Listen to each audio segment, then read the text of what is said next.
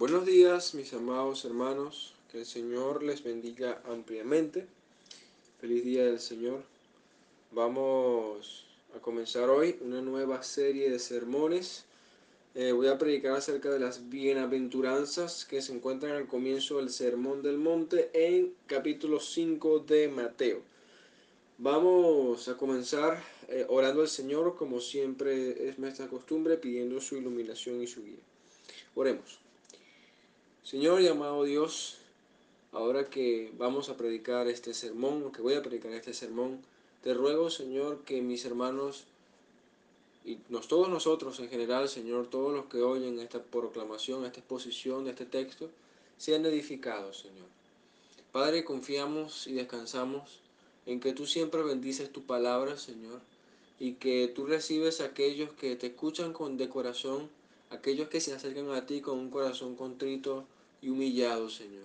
Aquellos que te buscan de verdad y confiamos saber, Señor, en que el Evangelio es poder de Dios para todo aquel que cree.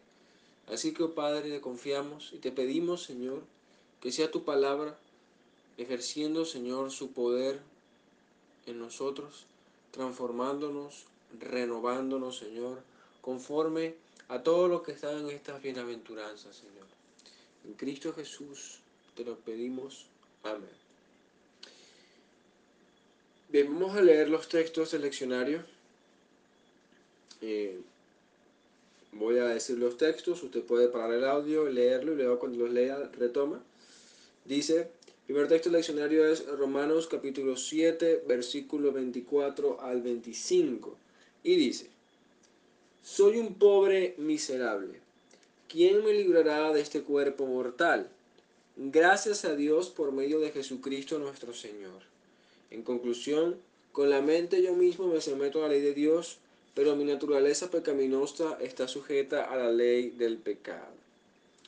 El segundo texto del leccionario es Primera de Timoteo capítulo 1 versículo 15 y dice, Este mensaje es digno de crédito y merece ser aceptado por todos. Que Cristo Jesús vino al mundo a salvar a los pecadores, de los cuales yo soy el primero. Y el tercer texto del leccionario está en Primera de Pedro, capítulo 5, versículos 5 al 6, y dice, especialmente en la segunda parte cuando dice, revístanse todos de humildad en su trato mutuo, porque Dios se opone a los orgullosos, pero da gracia a los humildes. Humíllense pues bajo la mano poderosa de Dios, para que Él los exalte a su debido tiempo. Pasemos ahora al texto de la predicación que se encuentra en el Evangelio de Mateo, capítulo 5, desde el versículo 1 al 3, pero especialmente a partir del 3, o especialmente el 3. Dice, viendo la multitud, subió al monte, y sentándose vinieron a él sus discípulos, y abriendo su boca les enseñaba diciendo, Bienaventurados los pobres en espíritu, porque de ellos es el reino de los cielos. Por cierto, aquí decidí usar la Reina Valera porque eh, me parece que la traducción, me gusta más la traducción bienaventurados. Bienaventurados los pobres en espíritu. El Sermón del Monte ha sido llamado uno de los mejores y más impactantes sermones jamás predicados en la historia de la humanidad. Y no es para menos. Este sermón fue pronunciado por Jesús después de haber predicado y sanado a los enfermos en Galilea. Las multitudes comenzaron a seguir a Jesús y justo antes de entrar en Capernaum, Jesús realizó este sermón en la ladera de un monte mientras las multitudes escuchaban desde abajo. El Sermón del Monte es un cuestionamiento directo a la forma de pensar y de vivir de un judío del primer siglo. Jesús puso en tela de juicio, de juicio perdón, la espiritualidad y el concepto de Dios que tenían las personas en aquel momento. Reta a sus oyentes a obedecer a Dios con un corazón genuino y una entrega total. Y el tono de urgencia de este sermón remueve las conciencias de cualquiera para que no seamos indiferentes y le prestemos atención cuanto antes a sus palabras. Y esto no solamente fue así para los judíos del primer siglo. Este sermón sigue teniendo exactamente el mismo impacto en cada época, sociedad, cultura o iglesia que se predique. El sermón del monte nos reta a usted y a mí a alejarnos de la moralidad fraudulenta de nuestra sociedad y a buscar una espiritualidad genuina delante de Dios. Y lo hace con un sentido de urgencia, como si nuestras vidas dependieran de ello, porque realmente lo hacen.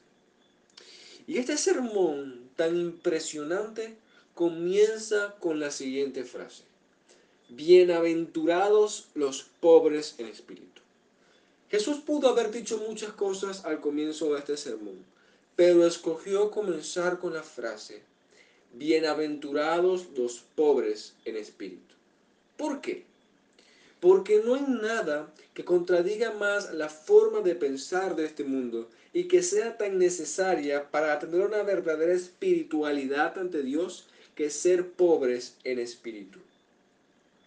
Nadie puede entrar al reino de los cielos y ser genuinamente salvo a menos que sea un pobre en espíritu.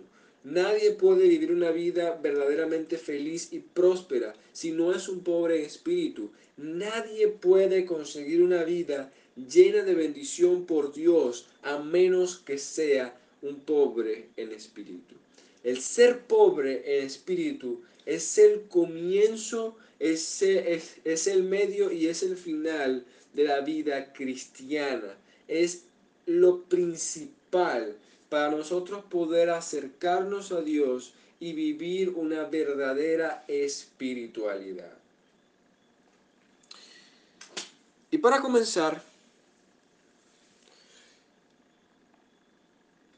primero hablaremos algunas consideraciones generales que debemos tener en cuenta para poder entender bien las bienaventuranzas. Primero tenemos que tener eh, eh, ver las bienaventuranzas a la luz del Sermón del Monte, puesto que las bienaventuranzas constituyen una unidad con el Sermón del Monte. De hecho, son el comienzo de este sermón que pronunció el Señor Jesucristo. Por esa razón, se deben entender unas consideraciones generales acerca del Sermón del Monte antes de hablar directamente de las bienaventuranzas, porque esta es la única manera de entenderlas. El Sermón del Monte fue dirigido a un público judío del primer siglo, especialmente para las multitudes que seguían a Jesús en este momento.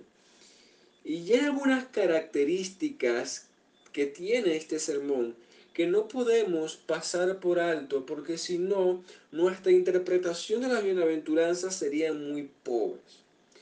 Y en esta exposición solamente me limitaré a hablar de tres o a mencionar tres de estas características.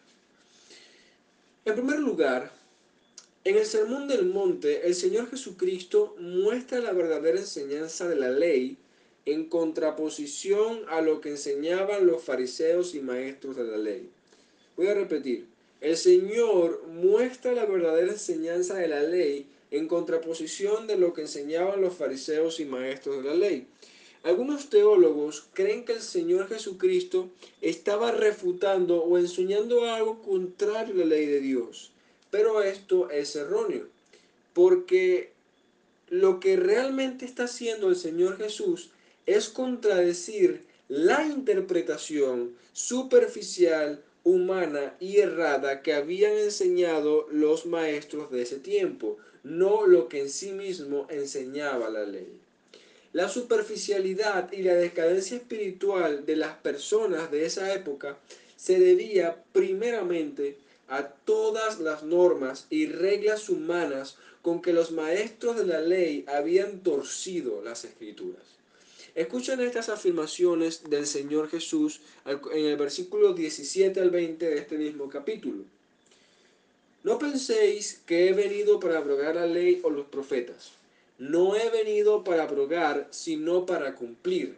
Porque de cierto os digo que hasta que pasen el cielo y la tierra, ni una jota ni una tilde pasará de la ley, hasta que todo se haya cumplido. De manera que cualquiera que quebrante uno de estos mandamientos muy pequeños y así enseña a los hombres, muy pequeño será llamado en el reino de los cielos. Mas cualquiera que los haga y los enseñe, éste será llamado grande en el reino de los cielos. Porque os digo que si vuestra justicia no fuera mayor que la de los escribas y fariseos, no entraréis en el reino de los cielos. Las palabras de este sermón no pretenden contradecir la ley o los profetas, sino darles cumplimiento. Pero sí procuran mostrar el error de los fariseos y maestros de la ley, porque la justicia que enseñaban no era suficiente para entrar al reino de los cielos. Además de que eran superficiales, eran mandamientos de hombre que contradecían y anulaban la ley de Dios. Esto será muy importante para entender las bienaventuranzas. En segundo lugar, el Sermón del Monte tiene como fin mostrarnos la verdadera espiritualidad que agrada a Dios. Aquella sociedad estaba caracterizada por tener una religión meramente superficial, por solamente con cumplir con una moralidad externa cumplir con los ritos del lavamiento, ofrecer los sacrificios en el templo, celebrar las fiestas, circuncidarse, guardar ciertos días, etcétera, etcétera. Todo se había reducido a una serie de cumplimientos de, de mandamientos externos. Pero el Señor Jesús muestra que la verdadera espiritualidad que agrada a Dios es aquella que proviene de lo interior, de lo profundo del corazón. Es aquella que sirve a Dios genuinamente sin importar lo que piensen los hombres. Es aquella que muestra un amor bondadoso y misericordioso hacia todos los hombres, aun hacia quienes nos hacen mal. Dios quiere una espiritualidad genuina proveniente del corazón.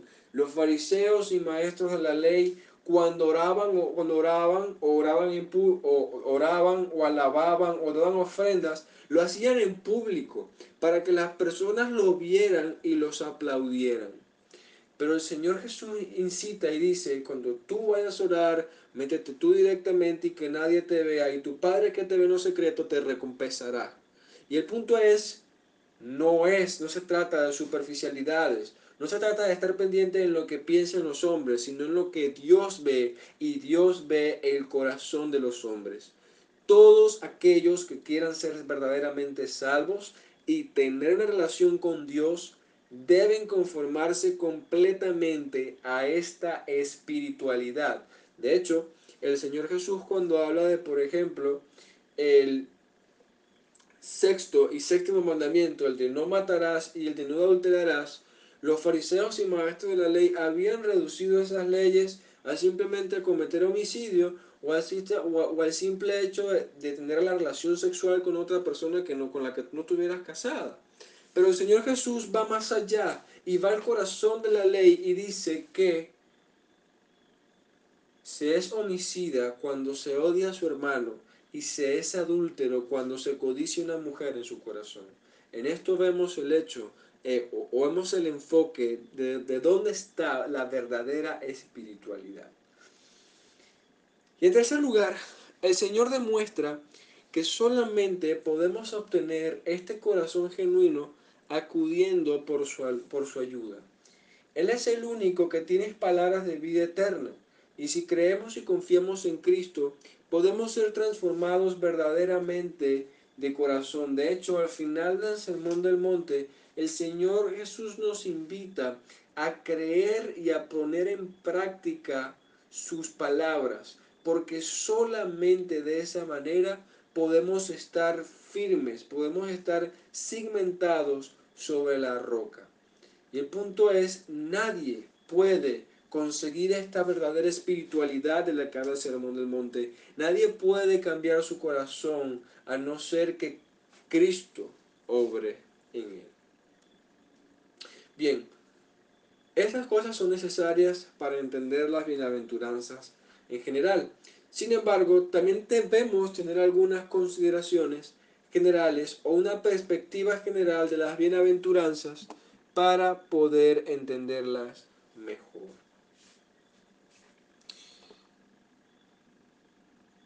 El Señor Jesús en esta porción, en estos pasajes, desde el versículo 1 hasta el versículo 12, o, más precisamente del 3 hasta el 12, habla de 8 o 9 bienaventuranzas.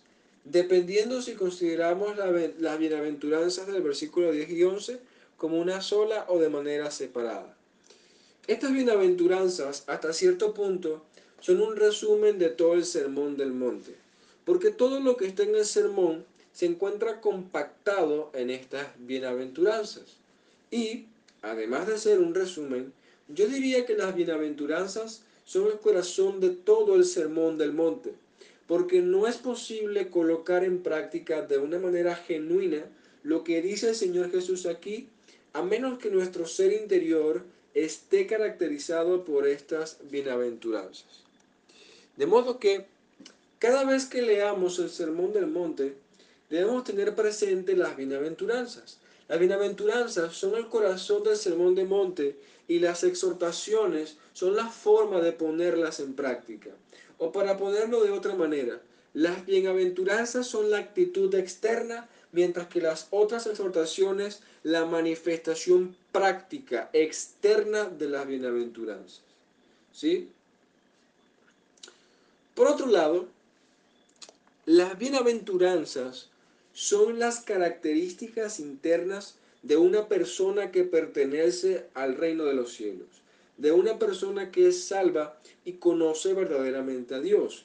Nadie que, nadie que no tenga estas características en mayor o menor medida puede ser salvo. Y esto implica dos cosas.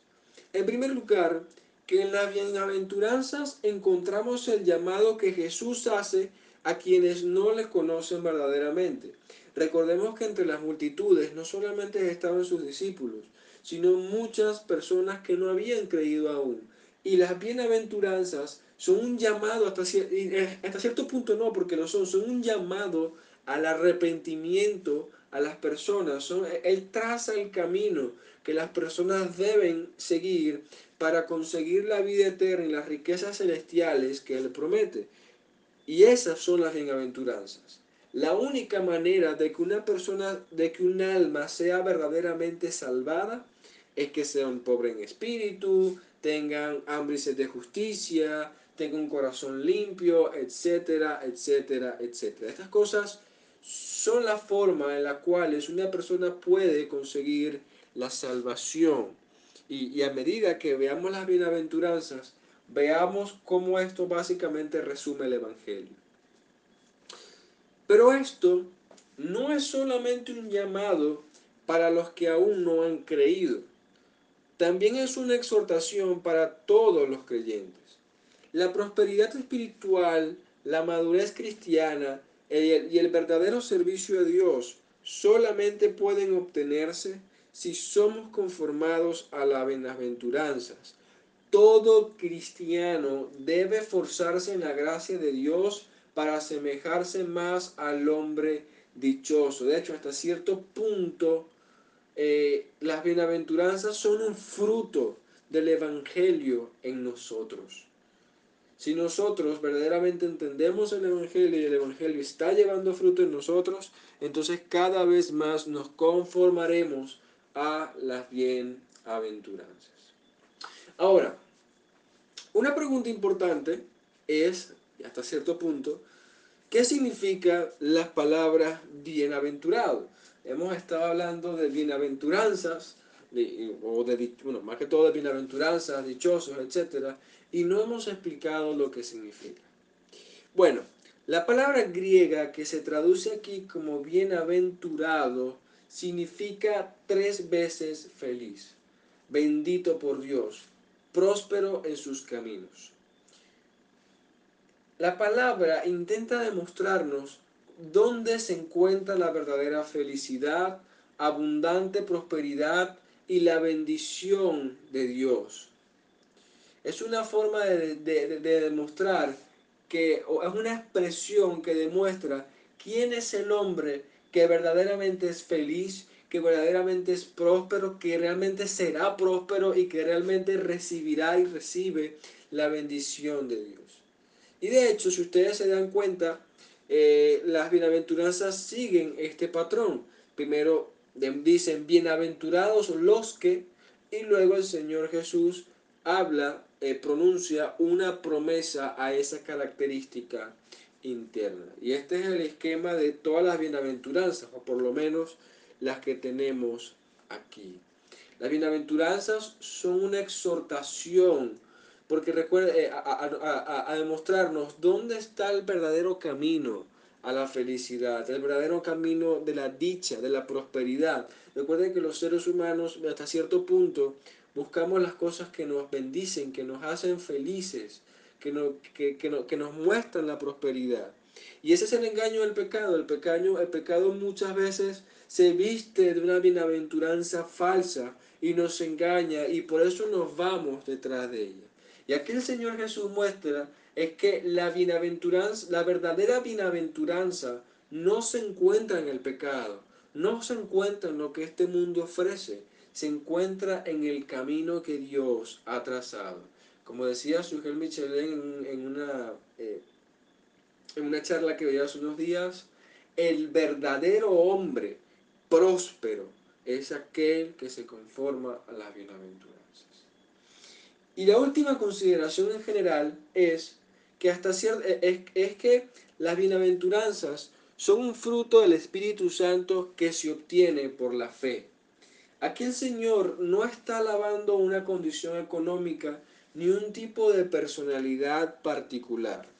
Muchas personas han creído que las bienaventuranzas son un código moral que cualquier persona puede cumplir o que ciertas personas pueden tener de manera natural o causal. Por ejemplo, interpretan que ser pobres en espíritu es una alabanza a aquellos que son pobres.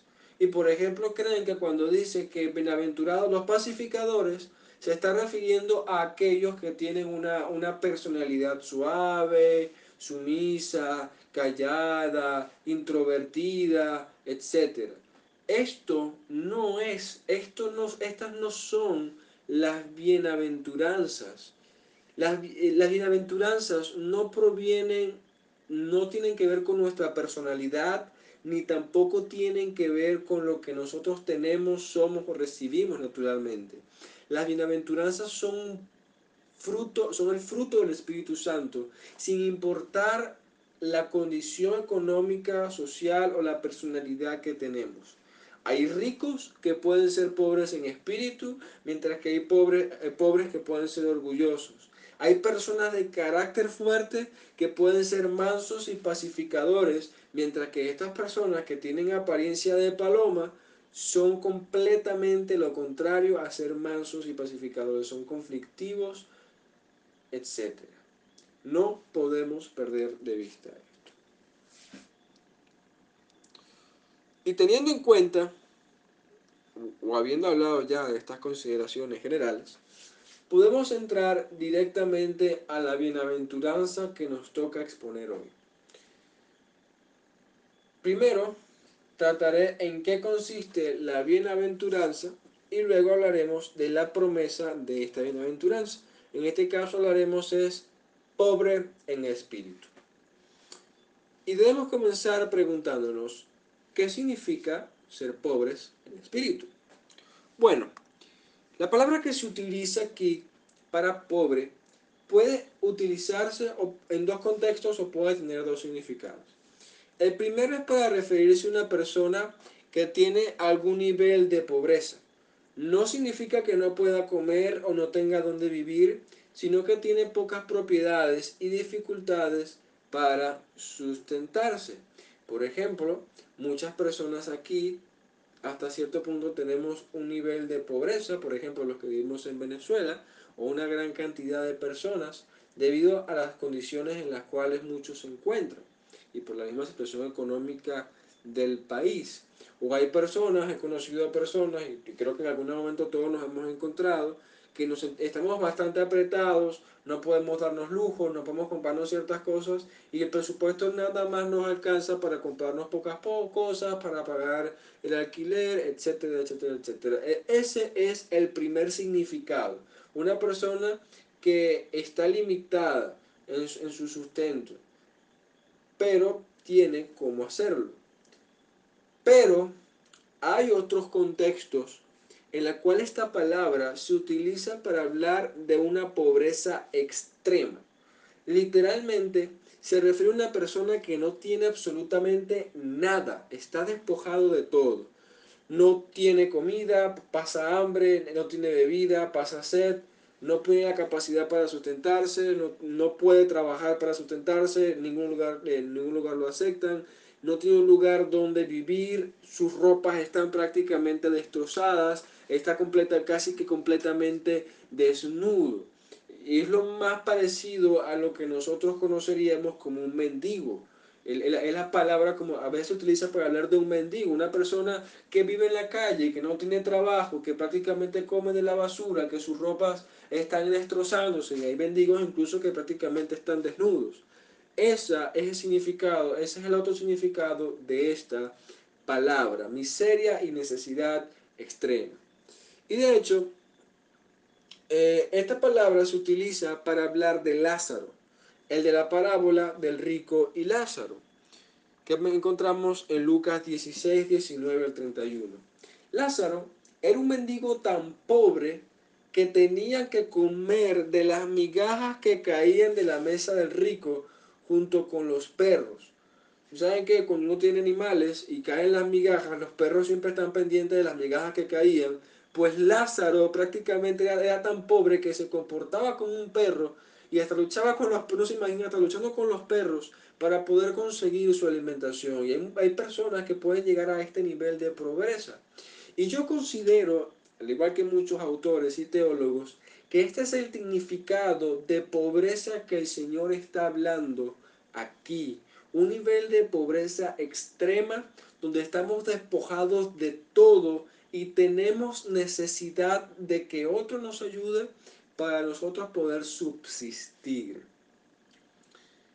Ahora, aquí el Señor primero nos está hablando de pobreza física, no está diciendo que ser pobre es bueno, ni tampoco está lavando la pobreza como si fuera algo bueno. Eh, eh, debemos considerar que la pobreza en sí mismo eh, no es una condición favorable. Sabemos que la pobreza, las personas que viven en pobreza viven muchas necesidades y necesitan muchas ayudas, etc. Él no está alabando esto. Y por tanto, este texto tampoco apoya la tonta teoría de que Jesús era comunista. Eso es una herejía. Hasta cierto punto es una blasfemia también. Aquí no está hablando de pobreza física, Él está hablando aquí de pobreza en espíritu. De hecho, eso es lo que dice. Bienaventurados los pobres en espíritu. Él está alabando y diciendo que la pobreza que es dichosa, que es próspera, es aquella que es espiritual, es aquella que es espíritu. Ahora, ¿cómo se come esto? ¿Cómo, cómo se unen las dos ilustraciones? Bueno, los pobres en espíritu son aquellos que reconocen la miseria y la necesidad de su condición. Los pobres en espíritu son aquellos que saben que son miserables por causa de sus pecados, que están despojados de todo bien espiritual y que no saben que no pueden hacer nada para mejorar su condición espiritual y saben que su condición espiritual va de mal en peor que no podrán obtener nada bueno espiritualmente hablando, ni en esta vida ni en la venidera por sí mismos. Ahora, hasta cierto punto, y aquí debo hacer una aclaratoria de esto, hasta cierto punto, todos los seres humanos somos pobres en espíritu. ¿sí? ¿Por qué? Porque todos los seres humanos estamos en una condición eh, miserable por nuestros pecados, eh, por naturaleza somos enemigos de Dios, por naturaleza somos hijos de la ira, como dice Pablo. Por naturaleza merecemos el castigo del infierno. Estamos depravados, somos débiles y es imposible para nosotros mismos eh, librarnos de esta condición. No podemos hacer nada para acercarnos a Dios ni para que Dios se reconcilie con nosotros. Así como un pobre eh, no tiene la capacidad de comprar comida, no tiene la capacidad de comprar bebida, no tiene la capacidad de pagar nada por sí mismo, ni subsistir por sí mismo. Nosotros no tenemos nada con qué pagar a Dios nuestra salvación, ni con cuál poder salvar nuestras almas. Eso es lo que significa ser pobre en espíritu. Y hasta cierto punto, como digo, la escritura muestra que todos somos pobres en espíritu. Sin embargo, aunque en nuestro corazón o en nuestra condición hasta cierto punto todos somos pobres en espíritu, eh, no todos reconocen su pobreza espiritual. Y es por eso que decir que somos pobres en, en espíritu, en un sentido estricto, es reconocer nuestra condición miserable y, que, eh, y reconocer nuestra condición miserable y que necesitamos de la gracia de Dios. Porque aunque todos somos, tenemos esta pobreza espiritual, todos los seres humanos, los incrédulos son orgullosos, son soberbios y no creen que tienen esta necesidad espiritual y por eso es que se mantienen alejados de Dios. Los ricos en espíritu son aquellos orgullosos que se creen autosuficientes, que consideren que no le deben nada a nadie y que no necesitan a Dios en su vida. No se trata aquí de lo que somos por naturaleza solamente, o sea, no solamente implica ser pobre en espíritu, no solamente significa que ya somos pecadores y estamos bajo condición, la condenación eterna, porque todos los seres humanos estamos bajo, bajo esa condición. Implica reconocer esa necesidad y vivir a la luz de eso. Los incrédulos, los orgullosos, los soberbios, se mantienen alejados de Dios porque creen que no necesitan a Dios en su vida. No creen que necesiten ningún pecado, no, no creen que han pecado. Y si han pecado, creen que tienen las suficientes obras creen que tienen lo suficiente mérito para que Dios los perdone, para ganarse el cielo.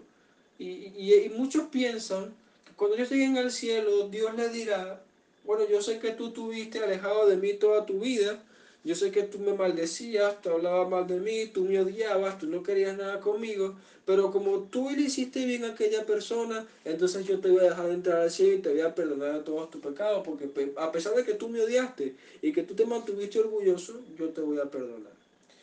Este, esta es la, esta forma de pensamiento, donde las personas creen que no necesitan de Dios, que no tienen ningún pecado, que no tienen ninguna necesidad espiritual y ninguna necesidad de un Salvador, eso es todo lo contrario a ser un pobre en espíritu. Eso es ser un rico en espíritu. Ustedes recuerdan la parábola del fariseo y del recaudador de impuestos. Por la escritura sabemos que los dos eran pecadores y que los dos también tienen necesidad de la gracia. Pero la actitud de ambos era distinta. ¿sí? Si usted ve, ¿cuál era la actitud del fariseo? Él oraba al Señor orgulloso y, le decía al Señor, gracias Señor porque no hiciste tan malo y tan perverso como este recaudador de impuestos. Yo soy el mejor hombre, yo doy ofrendas, yo cumplo la ley, yo soy un hombre recto en todos tus caminos y hasta cierto punto es una forma de decir, yo merezco que me des mis recompensas y me des los méritos. Pero el recaudador de impuestos estaba postrado ante Dios, reconociendo su maldad, avergonzado delante de Dios, pidiendo perdón por sus pecados, tan humillado y avergonzado que no podía utilizar, no podía alzar su vista. Reconocía su miseria ante Dios y dependía completamente de su ayuda. Si ustedes comparan a estos dos hombres y lo vamos a la luz de este pasaje, ¿quién era entre ellos dos el pobre en espíritu? el recaudador de impuestos, porque él reconoció su miseria y su necesidad delante de Dios. Los ricos, los ricos, ah, los ricos en espíritu, al igual que los ricos de este mundo, creen que tienen las riquezas y el poder suficiente para poder reclamar algo de los demás. ¿Usted no se ha dado cuenta que las personas que tienen poder o que las personas que tienen dinero tratan a los demás como si fuesen sus sirvientes? Como si pudieran demandar a todos los demás lo que ellos quisieran. Así mismo son los ricos en espíritu. Ellos se presentan delante de Dios, creyendo que ellos pueden demandarles a Dios su salvación, que Dios debe rendirles pleitesía y que Dios debe perdonarlos. ¿Y saben qué es lo peor? Que las personas así no podrán ser salvas. Sin embargo, el pobre en espíritu no reclama nada. Sabe que no tiene nada. Sabe que no merece nada delante de Dios. Sabe que está completamente despojado y desnudo. Y que todo lo que Dios puede darle es por pura misericordia. Es por puro amor. El punto es aquí, amados hermanos, es que debemos ser como unos mendigos espirituales delante de Dios. No tenemos nada. Vivimos en pobreza espiritual extrema tan miserables, somos tan miserables y necesitados como un mendigo. Estamos despojados en todas las cosas que necesitamos para relacionarnos con Dios y salvar nuestras almas. No hay nada en nosotros con lo cual podamos pagarle a Dios para salvar nuestras almas o para que Él nos dé el perdón. Todo lo, todo lo tenemos de Él, todo lo necesitamos de Él. Todo se lo debemos pedir a Él. Estamos cual un mendigo que no puede sustentarse por sí mismo, necesita de otro. No podemos en nuestra condición, no podemos ser, recibir bendición si no es por Dios. Necesitamos a Dios en nuestras vidas para ser salvos, hermanos. Necesitamos a Dios en nuestras vidas para ser liberados de nuestra miserable condición, para vivir la verdadera vida. Esta humildad que reconoce su miseria y depende de Dios es lo que significa ser pobre en espíritu. Sin embargo, nuestra sociedad menosprecia la humildad de espíritu. La gente ama la autosoperación, el orgullo propio, la autosuficiencia y la arrogancia. Mientras tú más tengas otras cosas, más amado y más aplaudido eres por la sociedad reconocer los errores, buscar la ayuda de Dios, desear la salvación de nuestras almas. Eso es para los débiles, eso es para los tontos que no tienen más nada que pensar, eso es para las personas que no tienen personalidad, que no tienen carácter, eso es para las personas que no fueron bien criadas. Esas son las personas que quieren redimirse por todas las cosas malas que hicieron en el pasado y que son unos hipócritas. ¿Saben algo? Esta es manera de pensar era también así en el tiempo de Jesús. Los fariseos y los maestros de la ley fueron los primeros en ser orgullosos. Estos hombres veían por debajo del hombro a los demás y creían que su rectitud los hacía merecedores del cielo. Y la gente, cual las personas de hoy, siguieron a los maestros en su, a los maestros en su forma errada de pensar. Pero esto no es lo que muestra la escritura, amados hermanos. Lejos de hacernos orgullosos, la ley de Dios nos hace humildes, así como usted lo escucha. Los fariseos, es paradójico, pero los fariseos utilizaban la ley de Dios para enorgullecerse por su espiritualidad. Pero la ley de Dios está para que nosotros reconozcamos, reconozcamos nuestra incapacidad para obedecer a Dios y la maldición bajo la cual estamos por nuestro pecado. Ese texto del leccionario que yo cité de Romanos 7, que Pablo dice, soy un pobre miserable, ¿quién me librará de este cuerpo de muerte? Él pronunció esas palabras después de haber hablado, después de haberse visto delante de la ley. De hecho, eso es lo que habla el texto, el contexto habla de que él mismo se ve delante de la ley y lo único que puede decir uno al ver la ley de Dios es soy un pobre miserable, no merezco nada delante de Dios porque no podemos cumplir perfectamente la ley, ni externa ni internamente, y por tanto nos hacemos merecedores de su maldición.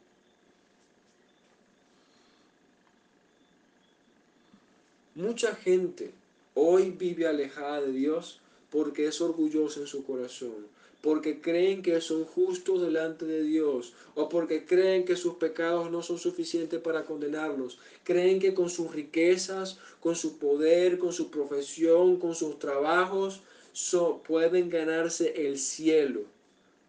Pero saben algo, a menos que una persona sea pobre en espíritu, no podrá entrar al cielo. A menos que una persona sea pobre en espíritu, no podrá ser verdaderamente salvo no podrá, ver, no podrá conocer verdaderamente a Dios y al Señor Jesucristo y todas las riquezas que promete. Una persona que no sea pobre en espíritu no podrá conocer la verdadera vida, porque solamente siendo pobre en espíritu pues puede conocer la verdadera vida. Me recuerda aquel texto del Señor Jesús que dice, eh, quien quiera preservar su vida la perderá, pero el que pierda su vida por causa de, por causa de mí la obtendrá. Así, a mí sí mismo sucede aquí. Ahora, una pregunta que podemos hacernos es, ¿cómo podemos, hacer cómo podemos llegar a ser pobres en espíritu? ¿Cómo, ¿Cómo podemos llegar a esa meta? ¿Cómo podemos alcanzar esto? Y es una pregunta que es importante. Bueno, yo creo que hay dos cosas principales que nosotros debemos tener en cuenta y creo que es la forma de hacerlo. La primera de ellas es el reconocimiento de nuestras miserias y pecados. Un pobre en espíritu reconoce su necesidad de salvación y su necesidad de Dios. El pobre en espíritu vive su vida sabiendo que nada bueno habita en él.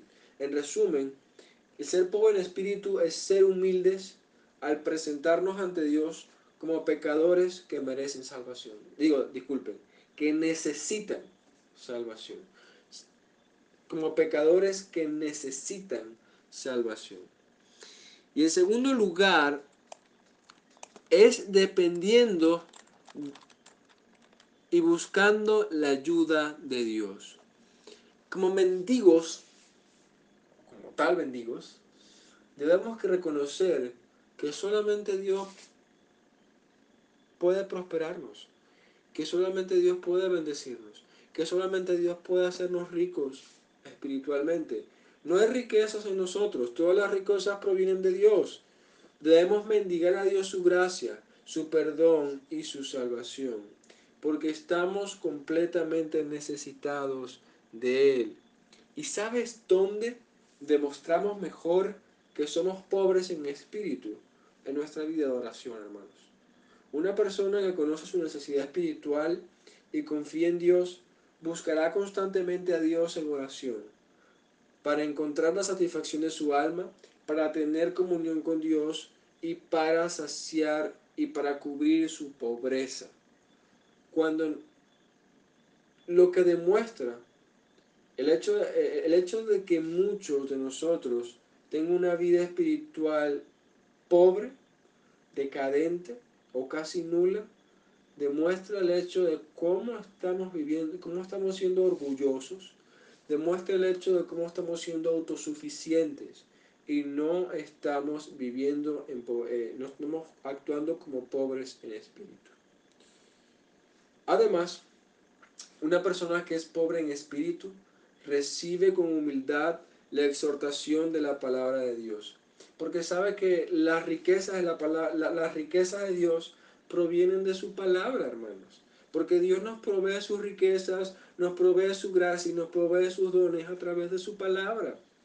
Si usted va, ¿sabe quiénes son los que se dan el lujo de rechazar las cosas? Los ricos. Los ricos son quienes tienen la capacidad de ir a un restaurante y si no les gusta la comida, pedir otra y botar en la basura lo que, lo que no les gustó. Si usted va para un mendigo, Usted incluso le puede dar una comida en mal estado y el hambre que esa persona tiene y la necesidad de esa persona es tan grande que es capaz de comerse cualquier cosa que tú le pongas al frente, porque conoce su necesidad, porque sabe su necesidad. De esta manera, nosotros somos, cuando Dios nos habla a través de su palabra, debemos ser como esos pobres, pero más aún, debemos ser como unos pobres que están recibiendo un banquete de parte de Dios. Si un pobre se alegra, un, mendigo se alegra cuando lo llevas a comida que está en mal estado, ¿cuánto más no se alegrará si te invitas a un banquete? Y este banquete es la palabra que Dios nos da, sea por nuestra lectura, sea por el predicador, o sea por la enseñanza, el consejo, la exhortación de algún hermano. El lugar donde más se demuestra nuestro orgullo y autosuficiencia es la resistencia que tenemos a la palabra de Dios, hermanos. La exhortación de ser pobres en espíritu es a dejar de ser orgullosos, soberbios, egoístas y autosuficientes. Tenemos que ser humildes y reconocer nuestra necesidad espiritual. Eso es ser pobres en espíritu. Bien, pasemos al último y tercer punto. Ya hemos visto lo que significa ser pobre en espíritu. Ahora, veamos la bendición que el Señor Jesús promete aquí. Dice, versículo 3, bienaventurados los pobres en espíritu, porque de ellos es el reino de los cielos. Y aquí debemos preguntarnos, ¿qué significa que nos pertenece el reino de los cielos? Bueno, eso significa que el Señor promete dar todo su reino celestial a aquellos que son pobres en espíritu. Aquí el Señor Jesús, yo considero que el Señor Jesús no tiene en mente una promesa, una gracia o un don particular. ¿sí?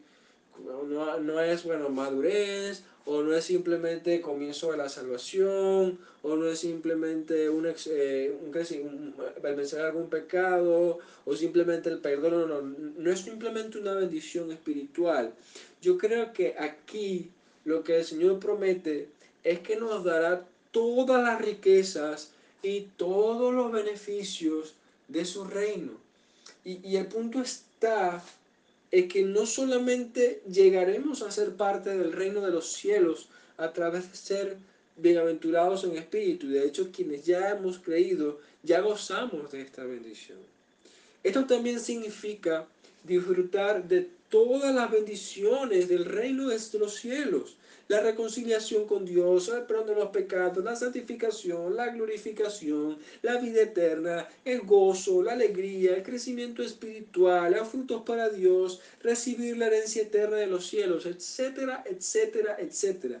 Tenga en mente todas las bendiciones que la Escritura habla, que, que, que Dios nos promete en su palabra. Ser parte o, decir que el reino de los cielos nos pertenece, es igual a decir que todas esas bendiciones nos pertenecen. Y quiero que noten la paradoja del texto. Dicen que la única forma de llegar a ser rico delante de Dios, o llegar a ser, o, o, o que este reino llegue a ser nuestro, es ser pobres en espíritu. Es como que dijera que para poder llegar al punto más alto, tenemos que primero bajar al punto más bajo. Dios promete su reino y su, las riquezas de su reino a aquellos que viven sin orgullo, aquellos que viven en humildad, reconociendo que no tienen ningún derecho al favor divino. Y, pero a los orgullosos y soberbios se les advierte y se les promete la miseria eterna. Muchas religiones prometen el cielo para quienes obren bien y el secularismo y el humanismo promete felicidad a quienes estén contentos consigo mismos y se sienten orgullosos de quienes son, por sus logros, por sus metas, por sus profesiones, por su crecimiento personal. Estas ideas son muy atractivas y mucha gente las sigue, de hecho la mayoría de la gente del mundo las sigue. Pero ¿saben algo? El final de esos caminos es muerte. Al final es un engaño. Esa no es la verdadera felicidad. Esa no es la verdadera prosperidad. La humildad espiritual, el reconocimiento de nuestra miseria y nuestra dependencia de Dios son fundamentales para nuestra salvación. No hay manera de que podamos ser salvos. No hay manera de que podamos ser verdaderos cristianos. No hay manera de que podamos crecer espiritualmente a menos que seamos pobres en espíritu. Por esa razón, no debemos avergonzarnos por, por, por ser humildes. Sintámonos, paradójicamente, debemos sentirnos bien, debemos estar bien delante de Dios al ser pobres en espíritu, porque esa es nuestra bienaventuranza. Quizás no seamos poderosos, quizás no seamos ricos, quizás nos falten muchas cosas, quizás tengamos muchos pecados, quizás no tengamos la mejor personalidad y no seamos las personas más elocuentes, pero si somos pobres en espíritu, debemos sentirnos como las personas más dichosas de este mundo, sin importar cómo la gente a nuestro alrededor nos haga sentir. Nuestro Redentor ha prometido darnos su reino si somos pobres en espíritu. ¿Qué importa entonces lo que piense y diga la gente? Desdichados son ellos por vivir en su orgullo espiritual. No les prestes atención. La promesa que Dios nos hace es inmensamente mayor a lo que promete el mundo. Las riquezas celestiales son eternas, no perecen, no dejan de ser. Son incorruptibles, incontaminadas e inmarcesibles y están reservadas en el cielo para nosotros, que hemos sido salvados por el poder de Dios, como dice primera de Pedro 1, 4 al 5. Dios resiste a los orgullosos, pero da gracia a los humildes. Por tanto, humillaos bajo la mano poderosa de Dios, para que Él los exalte cuando fuere tiempo. Dice Pedro en el capítulo 5 de su primera carta.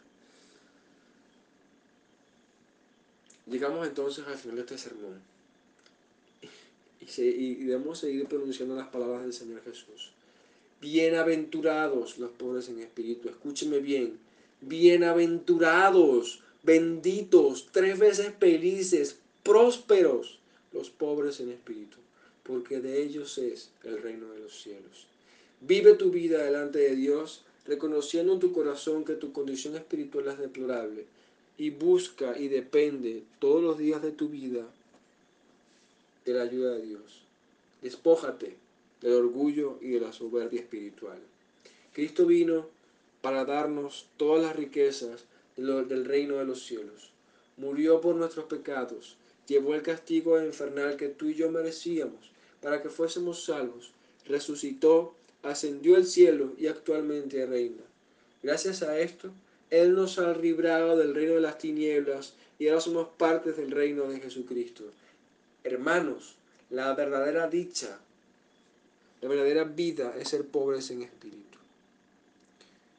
Vivamos para Dios, seamos pobres en espíritu. ¿Y tú, querido amigo que escuchas esto? Tú tienes que saber que vives una vida alejada de Dios. Y mientras que tú te niegues a arrepentirte, y a entregarte a Dios de verdad, todavía vives un orgullo de soberbia. Y déjame decirte que mientras tú sigas de espalda a Dios y mientras que tú sigas negándote a volverte a Dios por completo y no a medias, porque no basta con solamente un domingo en la iglesia, con solamente escuchar un audio religioso o con solamente tener una simpatía con un amigo o un familiar que es cristiano. No, no, no. Se trata de que tú entregues completamente tu vida a Dios. Porque el hecho de que tú todavía no hayas tomado la decisión de vivir para Dios, de apartarte de tus pecados y de creer en Él, demuestra que tú todavía no eres un pobre de espíritu. Y mientras que tú seas así orgulloso, tú no podrás recibir la herencia eterna. Esta promesa no es para ti. Sin embargo, la puerta está abierta y el llamado del Señor Jesucristo es el mismo hoy que desde hace dos mil años. Bienaventurados los pobres en espíritu, porque de ellos es el reino de los cielos. Humíllate bajo la mano poderosa de Dios. Reconoce tu necesidad de Dios. Acércate a Él pídele perdón y entrégale tu vida. Y así comenzarás a gozar de todas las virtudes y bendiciones de su herencia. Que el Señor, amados hermanos y queridos oyentes, nos permita verdaderamente ser pobres en espíritu, porque esa es la verdadera vida de bendición, de felicidad y de prosperidad.